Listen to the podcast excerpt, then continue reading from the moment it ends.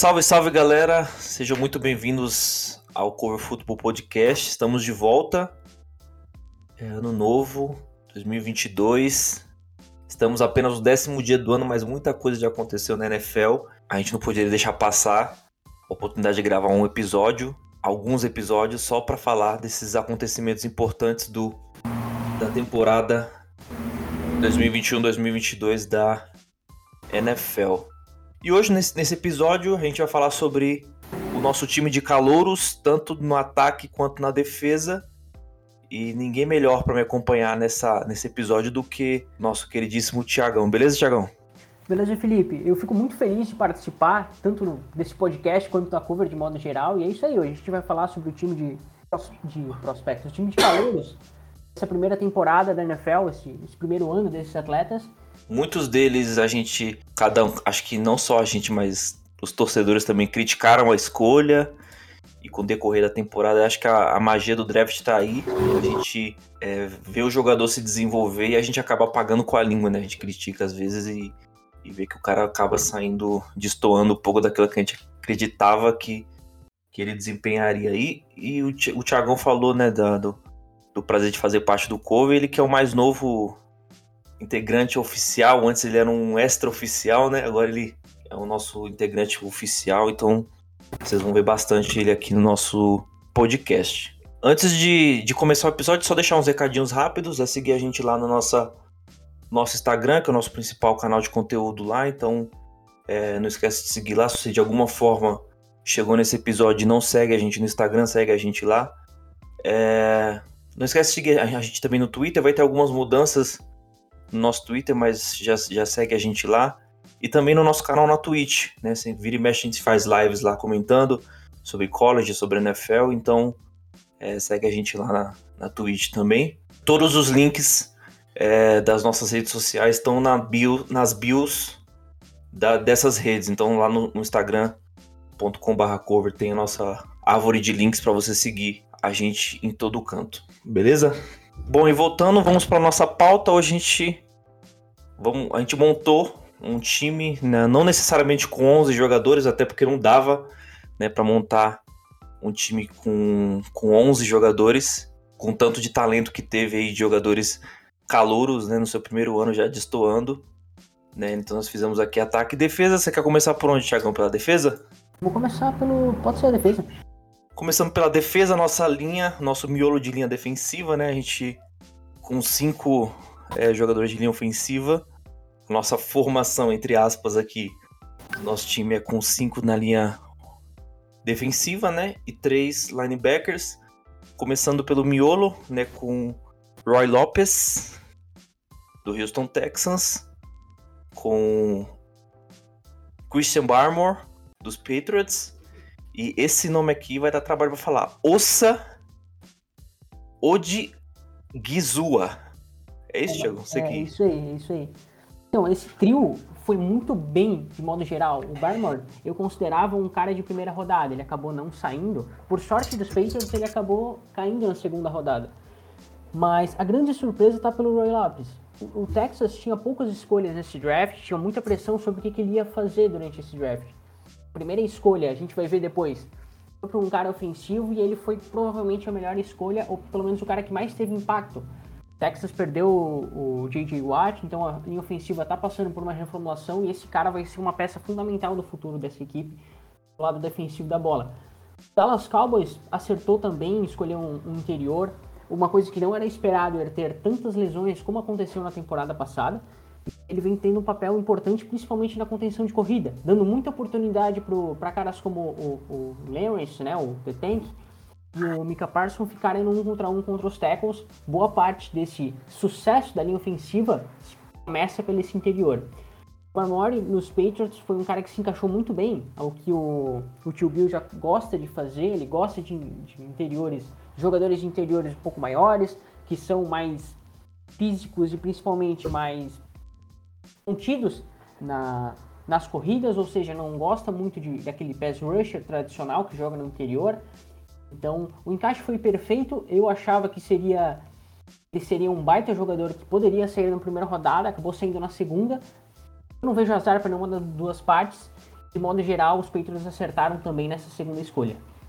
É, e o, o, o, uma parada que você falou do, do Christian Barmore, é, dizem muito isso, de que o, que o, o Bill Belichick ele prefere, ele prefere, quando o assunto é jogadores de linha, né, o, os grandalhões, ele prefere pegar cara mais, caras mais físicos e depois trabalhar a técnica dele, né, ao invés de pegar caras mais técnicos, né, acredito que seja uma, uma filosofia dele de é mais fácil você fazer um cara se tornar mais técnico do que fazer ele se tornar mais físico, né? Mas crescer o cara. Com ele certeza. pega esses brutamontes, é, esses caras gigantes, ensina a, é, juntamente com sua comissão técnica, ensina eles a, a ser mais técnicos, né? Mas... E ele era cotado, inclusive, pra sair primeiro, na primeira rodada, né? igual, assim, igual você disse, e acabou caindo no colo dos Patriots. Uma boa razão para esse encaixe se dá pelo sistema tanto do Nick Saban quanto do tio Bill, né? Que os dois trabalharam juntos em algumas equipes antes de se separarem, né? E acabaram virando rivais em Miami, Patriots. O Nick Saban voltou para o college. Uma razão para esse encaixe se dar tão bem é que tanto Alabama quanto os Patriots na NFL usam um sistema defensivo muito semelhante. Então essa transição de jogadores Alabama para Patriots na NFL se dá com uma facilidade um pouco maior.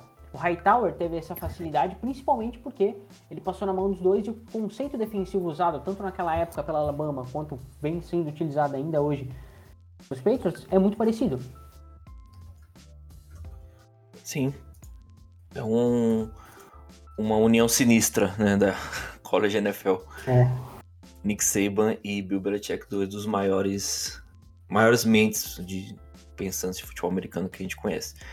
É, no, nos nossos nos limites da nossa linha, né, os edges e os defensive ends, a gente tem o Aziz Ojulari, dos Giants, e o Gregory Rousseau, né, defensive end lá de, dos Bills, o Rousseau, que, que acho que desde a primeira semana já foi, já começou a se provar na, na, na, na NFL, é um jogador que tem uma importância muito grande no sistema defensivo dos, dos Bills. O, o Aziz acabou Aziz acabou sendo um pouco ofuscado pelo porque quando você pega um jogador bom e coloca num time ruim, ele acaba tendo dificuldade para se destacar, né? Salvo algumas exceções, mas é, também foi um jogador importante aí, escolhido pelos Giants. Com certeza, o Gregory Rousseau, ele foi muito questionado nessa escolha, porque ele não jogou na última temporada no college, então os Bills vamos dizer assim, fizeram uma aposta nele. Era um jogador com talento, ninguém questionava sobre o talento dele, mas questionava-se sobre qual seria o impacto dele no primeiro ano na NFL. Mais ou menos como o Owens foi no, no Baltimore Ravens. Então, essa transição, essa linha ofensiva dos Bills está sendo reformulada. Tem alguns jogadores muito mais velhos, tipo o Huggs, que tem, eu acho, 33, 34 anos e continua sendo uma peça fundamental. Só que essa transição tem que ocorrer em algum momento. Então, os Bills escolheram um defensive end mais mais tradicional no sentido de ser um cara mais focado no pass rusher, ele não é um, um jogador contra a corrida tão qualificado assim, mas ele teve um impacto muito grande e a, o, grande, o grande salto que ele deu foi principalmente com relação a parar a corrida. Ele foi muito bem, ele não teve um número elevado de sacks, mas ele conseguiu muito bem passar, é, parar corridas. Teve um, uma quantidade legal de tackles para perda de jardas, então, de modo geral, ele teve um impacto gigantesco no que foi essa defesa dos Bills ser tão eficiente nessa temporada. Com relação ao Azi, os Giants jogam de uma maneira defensivamente bem consistente. Essa quantidade de snaps que ele teve no primeiro ano não foi muito legal. Eu achei que foi muito pouco, principalmente por ele ser, naquele momento, na semana 2, 3, ele já se mostrava a passos largos que seria o melhor pass rusher da equipe, né? Fora da, do interior, né? Com o Leonard Williams e companhia. Então, caras como Carter e o Ximenes, que são a dupla de Ed, digamos assim, titular, tiveram muito mais snaps, mas não produziram tanto quanto. O AZ, até o, o Mika Parson dá aquele salto de. Eu acho que na semana 12, alguma coisa assim, ambos estavam com, acho que 8 sacks. Ou 6 sacks, alguma coisa assim. Aí o, o Mika Parson deu aquela disparada, né? Mas a falta de competitividade entre os dois se dá principalmente porque o Ozzy não teve tantos snaps quanto não quanto o Mika Parson, mas quanto a dupla de, de outros ends que não produziram tanto nos Giants tiveram. Só que ainda assim o Ozzy conseguiu pressionar muito bem. Ele não teve um número de sacks tão alto assim, mas ele teve um número de pressões legais. Importante para essa defesa dos Giants. De geral, essa defesa é, tá numa reconstrução. A gente até brinca que é uma reconstrução infinita, porque não acaba nunca, né? Mas ele com certeza vai ser uma das peças essa, nos próximos anos dos Giants. E torcemos para ambos derem certos na liga nos próximos anos. É o. Os Giants mesmo tá no. Tá difícil avaliar qualquer coisa ali dentro dos Giants, né? Até pela. Por esse rebuild que não termina nunca, né? E acabou de sair, inclusive, a notícia que o. Que o nosso queridíssimo Joe Judge, né, vai voltar para a próxima temporada como head coach dos, dos Giants. Uma notícia muito feliz aí pro, pro Thiago. Indo para o segundo nível da nossa linha, nosso, nosso trio de linebackers, né, com o nosso querido Jock, né, o Jeremiah Osso Kuromoa, lá dos Browns, que a galera não acreditou né, que iria sobrar, pra, que ia cair para a segunda rodada. Caiu no colo dos, dos Browns. Tem o Nick Bolton, linebacker também lá de, dos Chiefs, e o Pete Werner lá de, do Saints, né, o nosso trio de linebackers. O que você tem a dizer sobre nossos três linebackers? Aqui a gente teve três surpresas. Os três nomes aqui são surpreendentemente. Por quê? Porque quando a gente fala do principal linebacker da liga, o principal linebacker vindo pro draft, Mika Parson era um nome. Independente se ele tivesse jogado ou não, eu falei do Greg Rousseau que ele não jogou a última temporada e isso afetou o mock dele. Pro Mika Parson isso não aconteceu. Que caras como Jeremia, é, ele durante o combine se fazem exames, coisas relativamente típicas, né? Procedimentos médicos. E constaram que Jeremias tinha um problema numa válvula no coração. E certamente isso afetou com relação ao mock dele fez ele cair algumas posições, mais ou menos como aconteceu com o Rashad Ragland. Era um linebacker da Alabama que foi draftado pelos Bills. Não teve tantas oportunidades assim, era um cara prospecto de primeira rodada.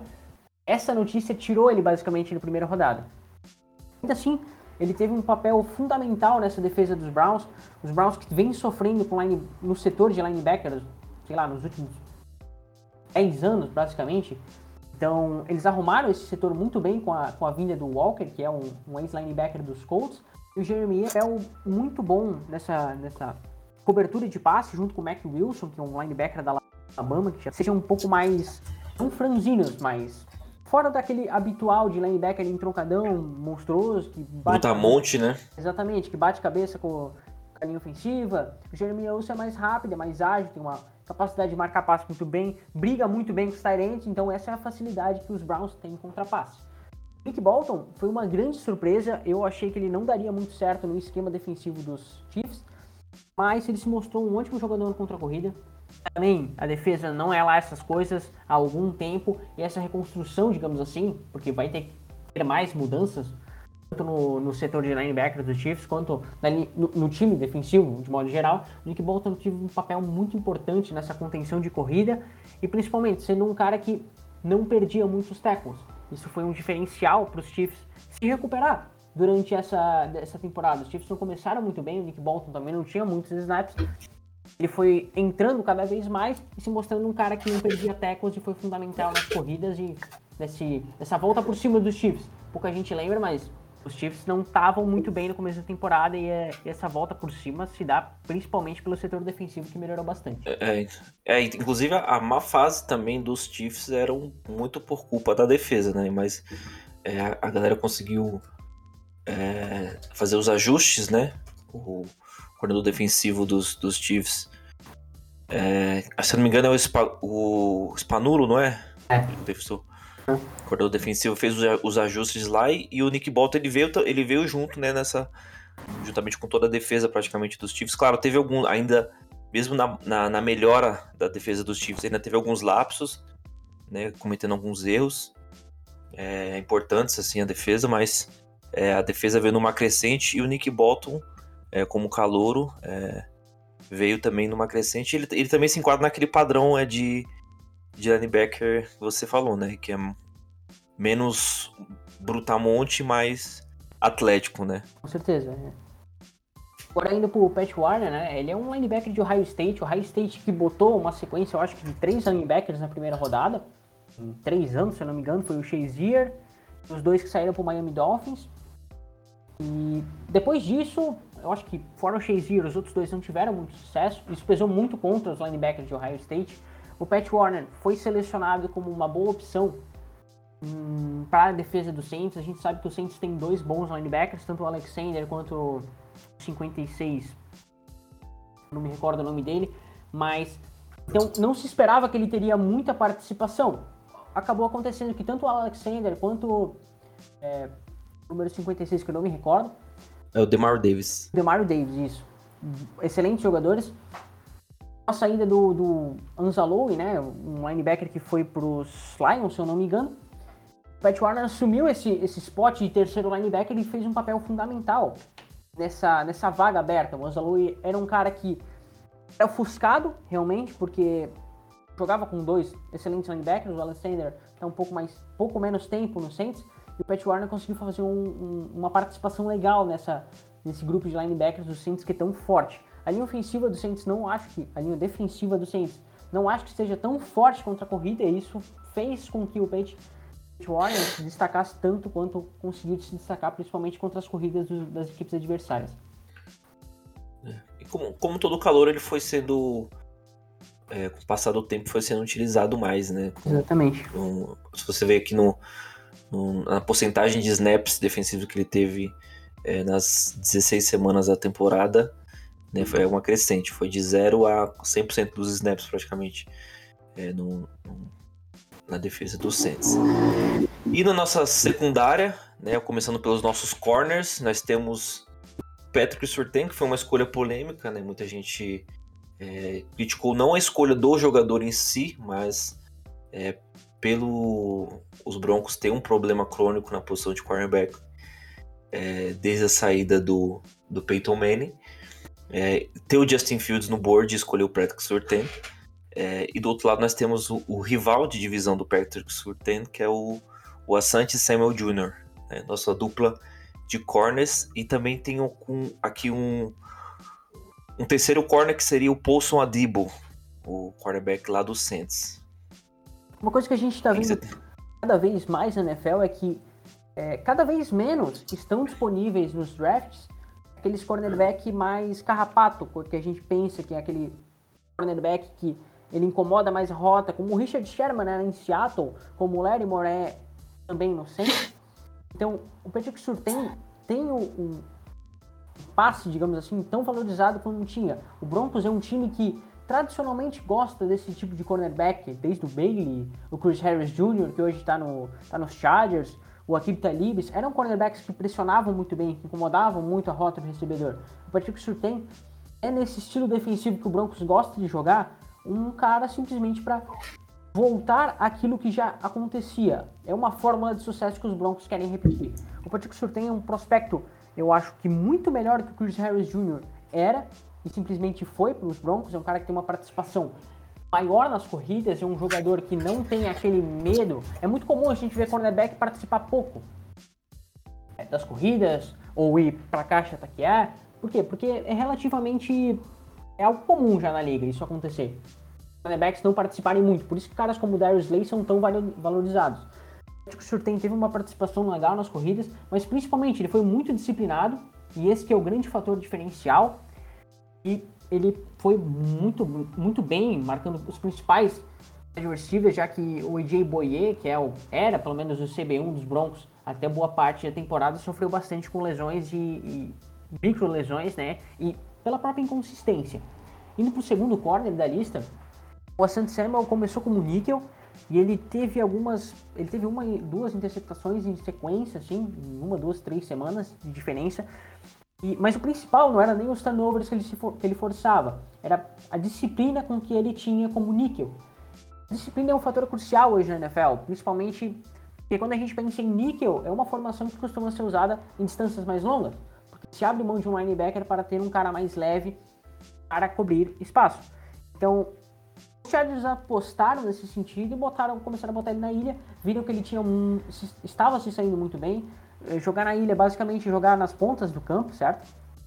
E ele foi muito bem, muito consistente, o número de interceptações caiu, mas principalmente porque é relativamente comum, não marcava tanto em zona, e, uh, mas pelo menos também não cedia tantos passes. Indo pro Paulo Soladebo, era um cara que foi jogado como níquel e continua jogando como níquel. Saints se viram muito bem nas posições de níquel nos últimos anos. O Gardner Johnson é um cara que foi selecionado na última temporada, hoje joga como safety. Basicamente, o Paul Debo continua fazendo o que ele fazia, é um níquel muito sólido, que participa muito bem. Os três corners que estão nessa lista participam muito bem, e pode-se dizer que isso foi um diferencial. Participam muito bem nas corridas, o Paul Debo perdeu, eu acho que um ou dois tackles durante a temporada, conseguiu alguns tackles para perda de jarda, ele ia para ele ia para caixa, não se via problema com relação a isso e também é mais um cara muito muito sólido e muito consistente em relação a ser disciplinado. Não é aquele cara que compra o double move que, o, que, o, que os recebedores costumam tentar entregar, vender, principalmente marcação de zona e se continha muito ao recebedor. Que inclusive teve uma algumas interceptações também por, por, por essa é, frieza né, na hora de cobrir o, o, o, recebedor. Então, eu acho que isso conta muito no, no níquel. Né? Inclusive, Tiagão, para as pessoas que começaram a assistir agora, por exemplo, a NFL, é, não, não entendem o que, que é o níquel, né? eu queria que você explicasse aí para as pessoas, basicamente, de forma resumida e entendível, o que, que é um, um cara que a gente chama de níquel. É, a linha, a defesa no futebol americano consiste basicamente em três níveis, né? A gente pode pensar nos caras pesados que ficam na frente, o segundo nível que seria os caras intermediários, e o terceiro nível que seriam os jogadores mais atléticos, mais rápidos, não tão for, é, fisicamente tão tão fortes, né? Tão, tão musculosos quanto os da frente. O níquel seria abrir mão de um jogador desse segundo nível, um cara mais intermediário e substituir ele por um jogador mais leve. Então, ao fazer isso, a gente tem um time que é teoricamente mais fraco contra a corrida, porque ele perde peso, perde força, mas é um time mais forte contra o jogo aéreo, porque ele é mais rápido e mais ágil. É, basicamente, esse é o que funciona o níquel. E Dime seria basicamente também é uma, é uma outra formação que basicamente tiraria o outro linebacker. Então ficaria só com um seis caras no, no terceiro nível. Né? Em relação ao alinhamento deles em campo, isso varia bastante, mas basicamente seria isso: abrir mão de um jogador mais pesado para um jogador mais leve. Aí, pessoal, tá explicado. Depois, a gente futuramente pode, pode ser que a gente faça um, um episódio, uma live, qualquer coisa assim, para explicar um pouco mais essa parte mais técnica, que também é apaixonante na NFL, a parte técnica do esporte. E, falando em níquel, nós temos ali nossos últimos jogadores no fundo do campo. Nós temos o nosso níquel Nate Robs, é, lá dos, do, dos Raiders. É, Brandon Stephens, safety lá de, dos Ravens. E o Jevon Holland, safety lá, dos, lá do Miami Dolphins. Os Raiders passaram por muita dificuldade essa temporada, várias coisas negativas aconteceram, perderam o treinador e vários jogadores. A mais caótica, né? Eu, eu vi um termo ontem é, num, num site gringo lá, foi o melhor possível. Foi a temporada mais caótica da história dos Ravens, praticamente, né? Perderam jogador preso, técnico acusado de disso, daquilo. Enfim, uma doideira. É, e tem mais um jogador sendo processado porque não paga pensão há não sei quanto tempo. É, realmente, tá uma temporada muito confusa. Ah, e teve e... outro preso por dirigir bêbado também, né? Que, é, que foi se não me engano, era o aquele wide receiver, né? E teve, é, inclusive o Nate Hobbs foi o, esse cara que, que tá na lista, é um que foi, ele foi preso dormindo lá no, no volante, alguma coisa assim. Mas os Raiders passaram por uma temporada caótica, essa, essa confusão, esse AUE começou simplesmente no draft. O draft dos, Ravens, dos, dos, Ravens, dos Raiders não foi dos melhores, isso é um fato. Mas o Nate Hobbs era um cara que não se tinha muita expectativa dele, ele conseguiu ter uma quantidade de snaps legal e se mostrou muito bem. Inclusive, o último confronto da NFL, o confronto da temporada regular foi Chargers e Raiders e botou frente a frente. Não para disputar um contra o outro, mas Nate Hobbs e a Saint Samuel tiveram uma participação monstruosa. O Nate Hobbs, que é até a semana 12, foi o níquel dos Raiders. Ele acabou indo jogar também nas pontas do campo, principalmente porque a dupla de corners, um deles acabou saindo da equipe, e o outro, que era o Desmond Trufant, não tá tendo boas participações, boas apresentações nos jogos, então o Nate Hobbs ganhou mais snaps nessas pontas do campo. Mas para mim, para nós da cover, o grande destaque do Nate Robinson foi na posição de níquel, onde ele teve a maior participação, não só em snaps, mas como participação de impacto no jogo em si. Ele é um cara, diferentemente dos outros até aqui, não tem uma participação tão grande nas corridas, mas ele exerceu uma pressão um pouco maior na cobertura de passes. Ele não era tão conservativo como os demais, que a gente está vendo aqui. Um cara mais agressivo, é um cara que incomoda muito mais. Teve um, uma quantidade de faltas, eu li, eu acho que 4 ou 5. Pode ser considerado para um cornerback, para um jogador de defesa, para um, um DB, isso não é muita coisa, mas essa agressividade forçou algumas boas passes, forçou alguns bons deflects, né? Boas, é, bons desvios de passe, inclusive contra os Chargers aconteceu bastante e foi uma das razões de os Chargers irem para a quarta descida basicamente 4, 5 e 7 vezes, né? Durante o jogo. Mas ainda assim, é um cara que tem que saber como é que vai vir nos playoffs e vai ser uma parte importante que a, a situação de defensive backs na equipe dos Raiders não está muito legal e o Nate Robinson está tendo uma participação muito boa, o que é muito bom para ele, porque cresce como atleta e principalmente ajuda os Raiders nessa busca no Super Bowl, né? Porque é difícil dizer quem vai estar lá, mas os Raiders seguem viva na disputa. É, e vai ter um, um, teste de fogo, porque é, o fundo do campo é bastante explorado pelos Bengals, né? O adversário dos Ravens, né? Que você tem Jamar Chase, T. Higgins, e, enfim é, um, um, corpo de, de wide receivers do, do, dos Bengals muito bom. Então, a patrulha ali no, no fundo do campo vai ter que estar tá mais esperta do que nunca, né, se quiser é, passar para a próxima fase dos playoffs. Né? Realmente, o Boyd também é muito bom, tanto ele quanto o Alden Tate. O grupo de recebedores dos Bengals é monstruoso e é uma principal razão para os Bengals estar tão forte, né? Brandon Stevens, safety dos Ravens, foi draftado como corner, é, não teve uma participação, de certa maneira, grande no começo, na posição de corner, mas quando os Ravens, quando o Baltimore precisou de um safety, ele conseguiu entrar.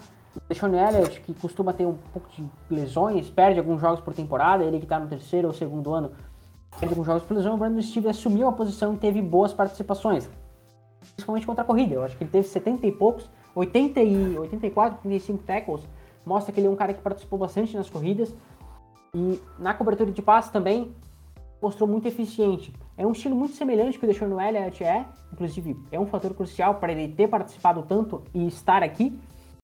Então, de modo geral, o Baltimore conseguiu um bom substituto e barato, porque não teve que recorrer a free agent. O Jeffrey Holland é um cara também que poderia ter saído um pouco antes. Ah, o Miami Dolphins tem uma dupla de corners monstruosa, e só que a secundária, de modo geral, não é tão boa, porque a dupla de safeties costuma penar um pouquinho para auxiliar essa dupla de corners. É, de certa, de certa maneira, muito agressiva, marca muito bem, marca um press muito forte, mas a dupla de safeties não ajuda muito. Então a pergunta que ficava era se a dupla de, a dupla de corners marcava tanto press porque ela realmente era muito boa nisso, ou porque a dupla de safeties no fundo do campo não era tão capaz de ajudar assim. De modo geral, o Jeff Holland teve uma participação muito grande porque ele conseguia cobrir muito espaço. Ele já fazia isso em Oregon, conseguiu fazer isso muito bem em Miami. É, então eu um comentário que eu ia fazer só você acabou fazendo é que é desde os tempos de, de college ele tem como seu uma das suas principais características a patrulha ali no fundo do campo, né? Um Holland que eu também achei que saiu um pouco mais tarde, né? Ele foi escolhido na, na, na segunda rodada, né? Se eu não me engano bem no começo da segunda rodada. Mas sem dúvida foi uma, uma adição importantíssima é, pro, pro, pro rebuild né, da, do, dos Dolphins né, na parte defensiva, né?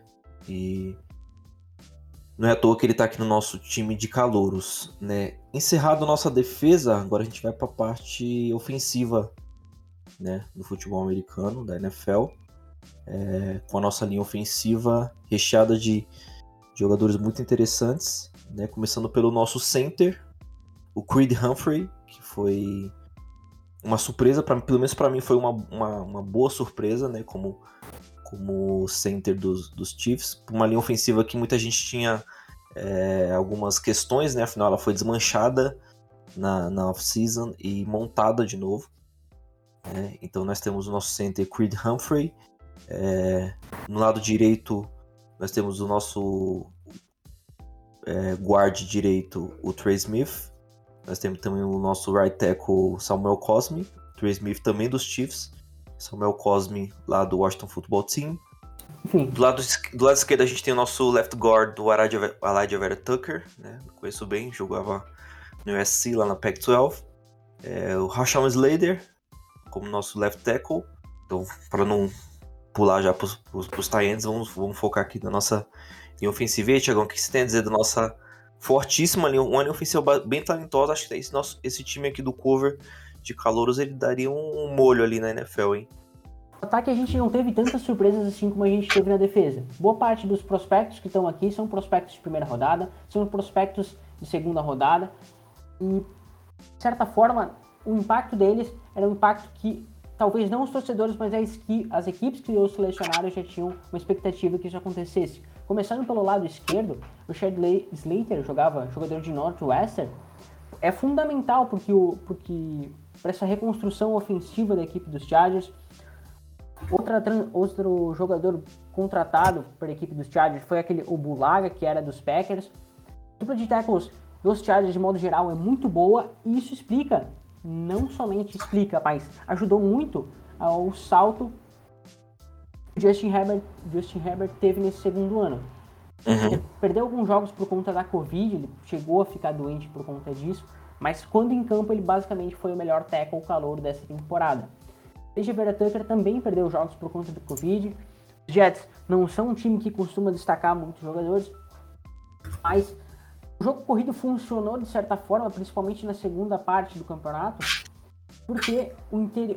a linha ofensiva, principalmente a parte esquerda, é, com relação a, a, left tackle e left guard, funcionou muito bem e abriu muitos gaps no jogo corrido dos Jets. É, e, e, e, só, e só para acrescentar alguma coisa sobre esse jogo corrido dos Jets. Para vocês terem uma noção da importância de, de, de você ter é, uma linha ofensiva que abre espaço né, para o jogo corrido, é, os Jets eles draftaram um quarterback móvel. Né, o, o, o Zach Wilson ele, ele trabalha muito bem com as pernas, ele tem, vem fazendo bastante isso, inclusive nessas últimas semanas. Né, quebrou recorde, inclusive, da franquia de é, quarterback com mais jadas corridas né? É, e o, o Vera Turkey é um desses pilares aí dessa linha ofensiva que tem ajudado, né, o ataque que é, deixou um pouco a desejar, né? A gente tinha alguma expectativa com relação aos Jets, mas é normal, né? A primeira temporada do, do Robert Saleh lá. Eu, eu, eu acho importantíssimo pro, pros Jets terem evoluírem essa essa essa essa, essa ajuda da linha ofensiva no, no jogo corrido Principalmente quando você tem um, um quarterback que consegue explorar muito bem, consegue esticar muito bem a jogada por terra. O Robert Saleh é crucial nessa reconstrução dos Jets. Os Jets também, que alguns anos não está sendo competitivo. Ele sabe que o pilar ofensivo, ele que é um treinador mais, majoritariamente defensivo, um pilar para o ataque funcionar é a linha ofensiva, onde os Jets está focando majoritariamente nessas últimas intertemporadas. Passando pela dupla, dupla, dos Chiefs, os Chiefs também que perdeu boa parte da linha ofensiva, se eu não me engano. Quatro dos cinco atletas eh, que estavam na última temporada como started no Super Bowl não mais estão na equipe. E uma reconstrução completa veio. Trouxeram um tackle do, de Baltimore, trouxeram o, Stanley, que era dos Patriots, left tackle, left guard. Creed Humphrey foi, contra, foi trazido na, na, no draft na segunda rodada. Era um center de Oklahoma está cotado como o primeiro center da classe, mas era uma classe que a gente, de modo geral, o torcedor, as próprias equipes não olhavam com tanto carinho como olham hoje, por exemplo, para a posição de center. Ele teve um impacto muito bom nesse jogo corrido, teve não cedeu nenhum sec durante a temporada, isso é muito importante, e ele se adaptou muito rápido, que é a NFL. A velocidade da NFL, principalmente a brigar contra os defensive tackles adversários.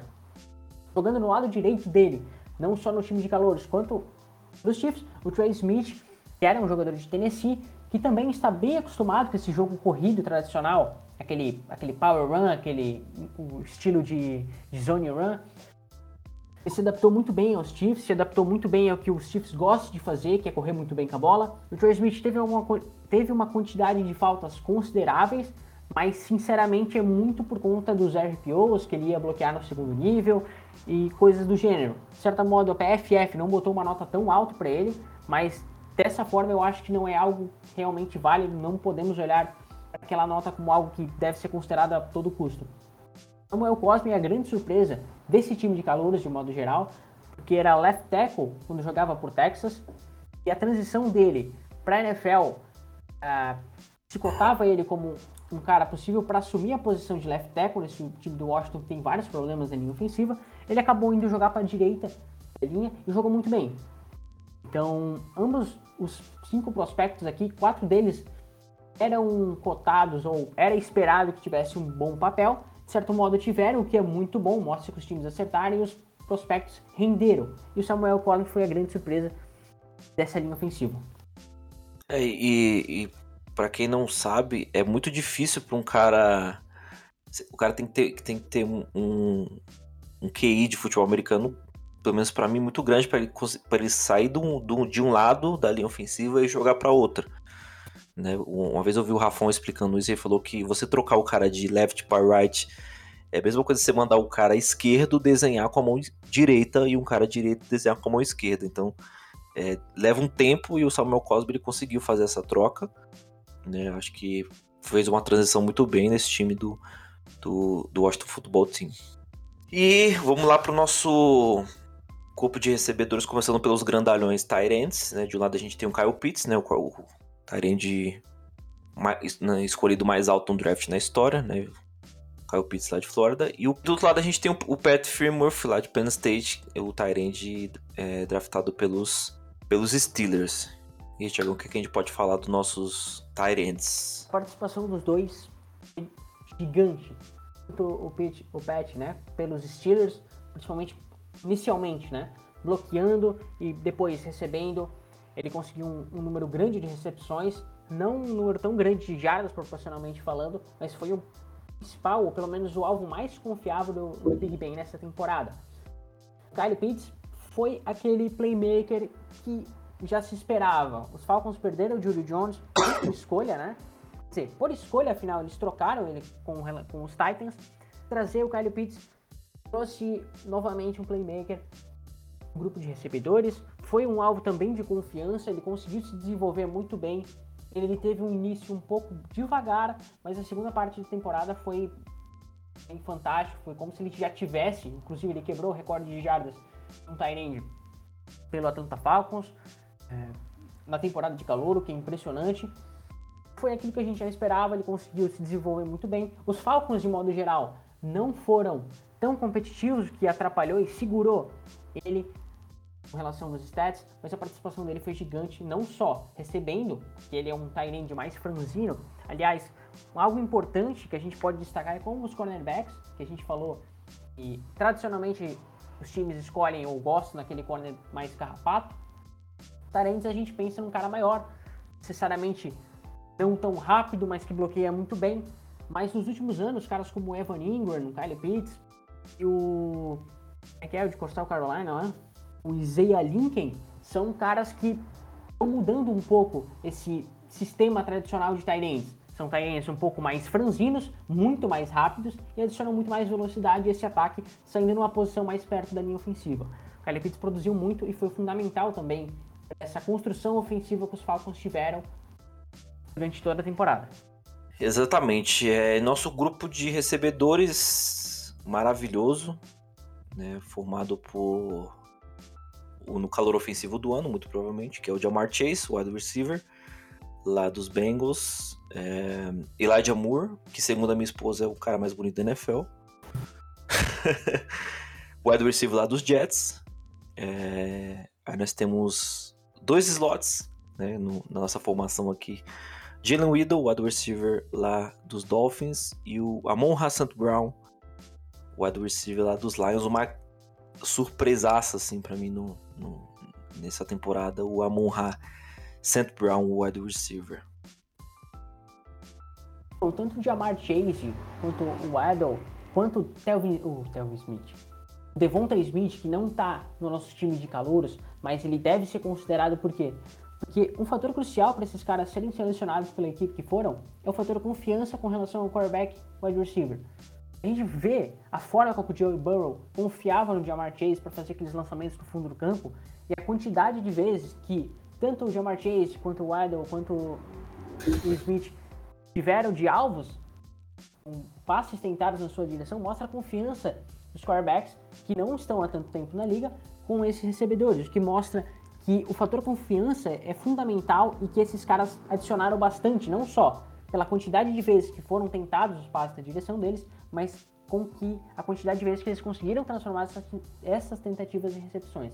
O Jamar Chase foi o cara de confiança, eu já falei isso, mas tem que ressaltar a quantidade de vezes que o Joey Burrow simplesmente confiou na capacidade dele de vencer aquelas bolas 50-50 e rendeu muito. Ele conseguiu, eu acho que 19 touchdowns na temporada, é muita coisa.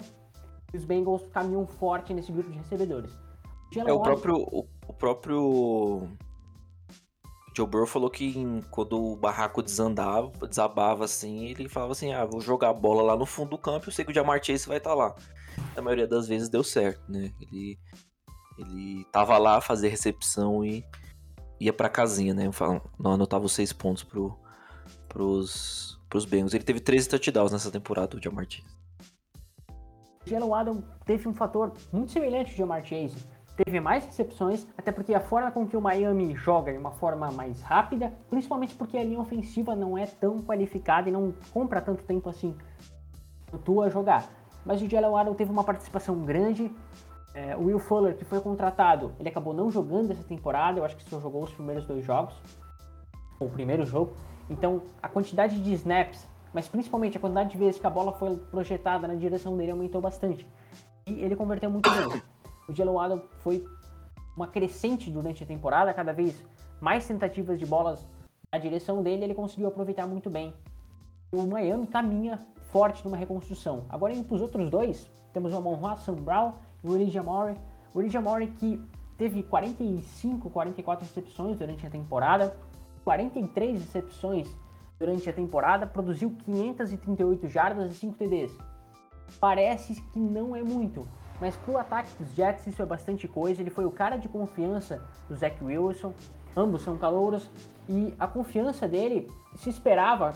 A vinda do Corey Davis dos Titans para os Jets era principalmente para trazer um cara de confiança para um quarterback calouro. Mas acabou sendo outro calouro que foi esse cara de confiança.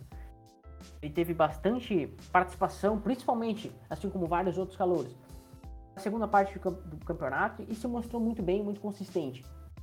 O Hassan Brown foi literalmente o cara dos Lions durante toda a temporada. Ele foi o principal recebedor da equipe e simplesmente numa equipe que perdeu o Golladay e, é, e entre outros vários bons recebedores, menos nas últimas temporadas, pelos Lions, conseguiu um bom nome para substituir tantos bons caras que já passaram pela equipe. É, o, o Amor St. Brown, ele é um daqueles exemplos que o, o jogador ele é ele é muito bom, só que ele acaba sendo ofuscado pelo conjunto da obra, né? O, o ataque dos, do, dos, dos Lions tem muitos talentos, né? Tem o, o, running back, que eu não me recordo o nome agora, draftado também, tem o Amon Hassett Brown, que teve 90 recepções na temporada, quase mil jardas recebidas, né? É, cinco touchdowns é, recebidos e um correndo. É, é um jogador bom, tem um futuro promissor aí na liga. É, e foi um estilo assim gigantesco dos Lions. Esse time dos Lions que inclusive me dá um. Me, me dá o gosto assim de ver é, a, a raça que eles têm. É claro, eles acabam perdendo muitos jogos é, devido às suas limitações, né? Mas é, acho que o Danny Campbell tá num caminho muito interessante aí para o futuro da, da franquia. E o Amon Hassett Brown tá incluso nesse pacote aí, vai ser um jogador que vai é, dar muita alegria pro torcedor dos, dos Lions, né? Pro nosso. Vai dar muita alegria pro Caio, né? nosso grande amigo Caio. A curiosidade dos Lions é que 70% dos atletas que compõem o, o 53 do roster, que esses atletas são selecionados pelos Lions, ou seja, vieram pelo draft. e é a equipe hoje mais jovem da NFL, com média de 30 e 23.4 a 25. Então é um time muito jovem e que realmente tem um futuro muito bom, apesar que aparentemente os Lions não sejam tão competitivos, o futuro dos Lions promete bastante coisa. E na. Acho que eu vou deixar o QB por último, né? No nosso backfield, nós temos Javonto Williams, uma, uma peça importante ali no ataque dos Broncos. Né? E nós, tentamos, nós também temos o Najee Harris, né? running back, né? muito conhecido pela, pela galera que acompanha o college. O Najee Harris, é running back dos Steelers. Né? Dois, duas peças importantes aí nos seus respectivos ataques. Né? Já que, acho que falando um pouco do, do Najee Harris, que foi importante é, em alguns momentos da temporada, onde o corpo de recebedores dos Steelers é, deixou um pouco a desejar, o jogo terrestre resolvia, principalmente ali no comecinho né, da temporada.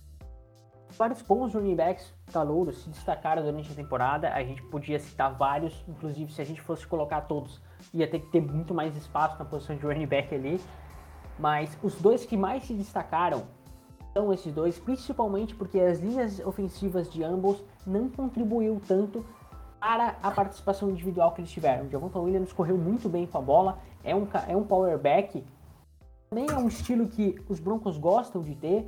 Ele, muito, ele lembra muito o CJ Anderson na época que ele simplesmente fazia estrago quando pelos Broncos.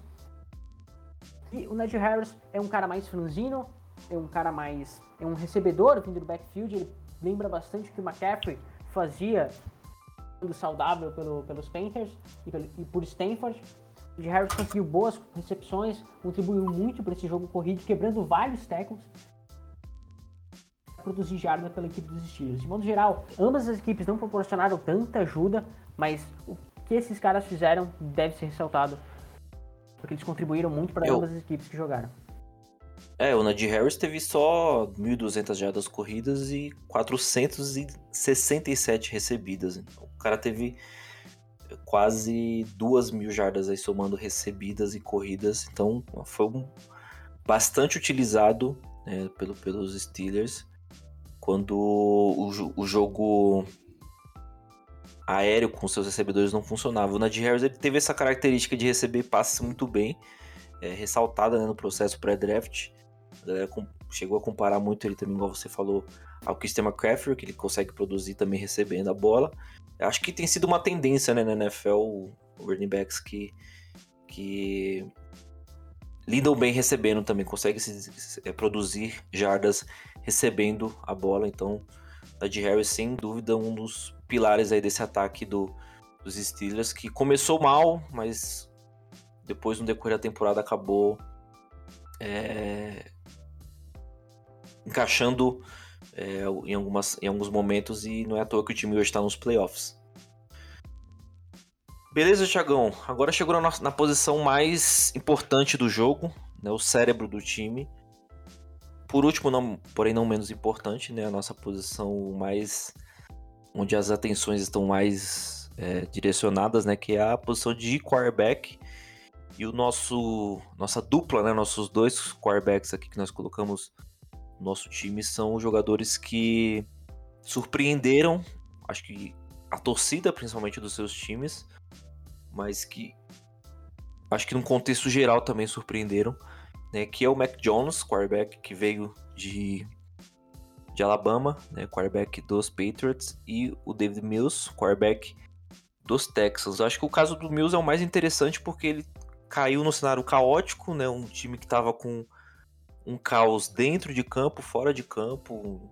É, o time perdeu, teve o general manager que saiu, aí entrou outro, aí entrou um, um saiu o head coach, entrou outro head coach. É, teve o seu quarterback titular, um, um grande quarterback, é, enfrentando graves acusações né, fora de campo. É, não jogou essa temporada, não sabe se vai jogar de novo, ninguém sabe o futuro do, deixa o Watson, mas o David Mills veio, veio, e apesar das limitações conseguiu ainda algumas vitórias ali importantes, né, dentro da, do, do calendário dos, do, dos Texans. Por outro lado, a gente tem o Mac Jones, que foi um cara, durante todo o processo pré-draft, ninguém queria, né, isso, isso que é o engraçado, ninguém queria, ele era cotado para sair, inclusive, é, para os 49ers em diversos mocks. Né? Ele, ele saía como, como quarterback dos 49ers, né? mas é, parecia que estava tudo desenhado para que ele fosse para os Patriots, porque toda essa essa essa eu posso dizer até zoação, né? A galera zoava muito esse ah, Mac Jones é o patinho feio da classe, né? É, facilitou muito a vida dos, dos dos Patriots que não precisaram fazer absolutamente nada, não comprometeram seu capital de draft, sobrou ali na escolha de número 15, se eu não me engano, é, para os Patriots e foi muito bem, se encaixou muito bem no esquema é, do Josh McDaniels, do Bill Belichick e para mim é, é, hoje o melhor quarterback dessa classe. E muita, muita gente é, não imaginaria que isso poderia acontecer, né? Muita gente achou que os Patriots entrariam numa, numa era de, de, de declínio, só que não dá para você duvidar. É, já diria o, o, ditado, nunca duvide de Bill Belichick. Então ele conseguiu é, escolher um bom quarterback no draft, é, sem precisar gastar seu capital. É, e, e para mim, acho que a maior surpresa desse draft é o Mac Jones, o desempenho que ele vem tendo. As pessoas falam que ele já pegou um time pronto, que pegou, ele joga com o melhor é, head coach da liga e etc. Mas vale lembrar que um quarterback experiente como o, o Cam Newton é, não conseguiu se desenvolver nesse mesmo esquema que hoje joga o. Claro, teve uns, uns ajustes para potencializar o talento do Mac Jones, mas um, uma grata surpresa aí nesse draft, é, junto do nosso David Mills também, quarterback lá dos Texans. É, os Texans escolheram poucas vezes o draft e a primeira escolha dos drafts vinha do, do draft do Texas vinha na terceira rodada. E selecionar um quarterback era muito assustador para o torcedor dos Texans, porque naquele momento se tinha incerteza sobre o Watson e aquilo pesou muito na escolha. O David Mills assumiu a temporada lá pelo meio pelo, pelo meio do ano, quando o Tyron Taylor se machucou. Inclusive, é um, é um jogador que mais deu oportunidade para quarterback calor por conta das lesões e afins. Tem uma história interessante ele. E o David Mills foi muito consistente, lançou a bola muito bem, dentro das limitações que a equipe tinha. Conseguiu achar muito bem o Brandon Cooks, que hoje é o principal recebedor da equipe ele fez o que deu para fazer com a equipe que tem, com o time que tem. A linha ofensiva não é tão ruim, mas de modo geral, os Texas precisam se ajeitar em muita coisa. E foi uma grande surpresa. Agora, já passando para o Mac Jones, quando a gente fala do principal quarterback da classe, a disputa ficava entre Justin Fields e Trevor Lawrence. Esse era o grande quebra-cabeça. Quem dos dois seria o melhor? O Mac Jones corria por fora nessa, porque o estilo que os 49ers têm favorecia com que ele fosse escolhido. A gente ia pela lógica, né? Ah, é um quarterback semelhante com o que os 49ers têm hoje, é mais novo e mostra ser um potencial maior. Não foi o que aconteceu. Trey Lance foi acabar nos 49ers, ele sobrou para os Patriots e foi basicamente o melhor quarterback da classe. Eu acho que a gente não pode ir nessa de, por exemplo, como o Felipe falou, de ah, os Patriots são um time muito arrumado, muito pronto. Jacksonville tem uma linha ofensiva tão forte quanto. O Trevor Lawrence sofreu, de certa, de certa maneira. O Justin Fields também teve dificuldade. Então, de modo geral, o que menos apresentou dificuldade foi o Mac Jones. Não simplesmente por jogar num time melhor, mas estar mais bem preparado. O fator Alabama, obviamente, é mais um jogador que fez essa transição, como a gente falou, de vir da Alabama e jogar nos Patriots, ajudou muito.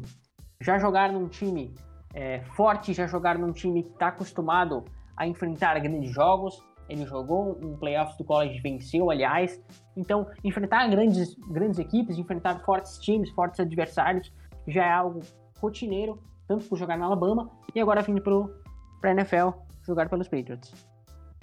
Sim, você falou da linha ofensiva da, da dos Texans, é, é a décima, né, não, que menos cede pressão. Né? Então, são alguns fatores que contribuem para o bom desempenho do, do, do QB, né? E a galera, eu acho, eu acho muito interessante isso, porque a galera criticava, ah, mas ele veio de Alabama, mas ele é assim, assim, assado. É, e a gente esquece que um, um, jogador que ele joga na, na SAC, por exemplo, ele tem um costume maior de jogar grandes jogos, né? Jogar playoffs, jogar grandes bowls, é, bowls de ano novo. E o Mac Jones ele veio, já vinha com, com, com o histórico de ter participado daquele ataque de 2019 de Alabama que produziu absurdamente, é, foi campeão. Então, acho que a gente acabou dormindo muito no barulho da mídia, né, com relação ao Mac Jones e ele se provou e se provou muito bem dentro de campo. É, não só não, não porque ele tinha um, bom, um, um time pronto já para ele, mas porque ele conseguiu é, se adaptar muito bem à, à, à dinâmica assim da, da, da, da, NFL, que é outro universo, né, comparado com o college. Fechou, Tiagão? É isso aí. Então esse aqui é o nosso nosso all cover rookie team, né, ataque e defesa, né, o nosso episódio explicando, né, o all cover rookie team, né, que foi postado lá no nosso Instagram, então é, espero que vocês tenham gostado. Ô Tiagão, só antes de, de falar, a gente vai acho que a gente vai ter que cortar o prêmios individuais para um episódio, mano. Fechou? Então vai ficar, senão, não, vai ficar muito grande. Fechou? Fechou. É... E é isso, então é isso. Eu queria agradecer você que ouviu a gente até aqui. É... Pedir para você reforçar nossos recadinhos, né? Seguir a gente lá nas redes sociais. Esse ano tem muitas novidades aí vindo pro, pro cover. Né? A, a ideia é trazer mais pessoas para contribuir com o nosso projeto, né? Pessoas tão capacitadas quanto o Tiagão. Como vocês puderam perceber, é um cara que entende é, tem um entendimento muito legal assim, de futebol americano. É, então siga a gente lá nas redes sociais, né, não perca, vamos perdendo as, as, nossas novidades. Queria agradecer o Tiagão, né? Foi dele, foi dele a ideia da gente ter esses episódios. É, é um, um cara que vai estar tá bem ativo aqui no nosso podcast, falando de NFL, falando de college também. Então queria agradecer você, Tiagão, por, por participar. Isso, é sempre um prazer estar aqui na cover falando sobre esse assunto que eu gosto tanto, que é futebol americano. E esse foi o nosso time de calouros, inclusive essa postagem já está no Instagram. E você vai lá, pode olhar todos os nomes que estão lá e pode até comentar o que achou, quem devia estar, quem não devia estar e o porquê. Exatamente. Vocês têm alguma. Se vocês tiverem alguma adição, aí, quem, quem, quem vocês gostariam de estar, tira esse, põe esse. Pode comentar lá, pode comentar lá na publicação que não vai ter problema nenhum. Beleza, pessoal? É isso. Brigadão, brigadão, Tiagão. É, tamo junto. É, um forte abraço e até o próximo episódio.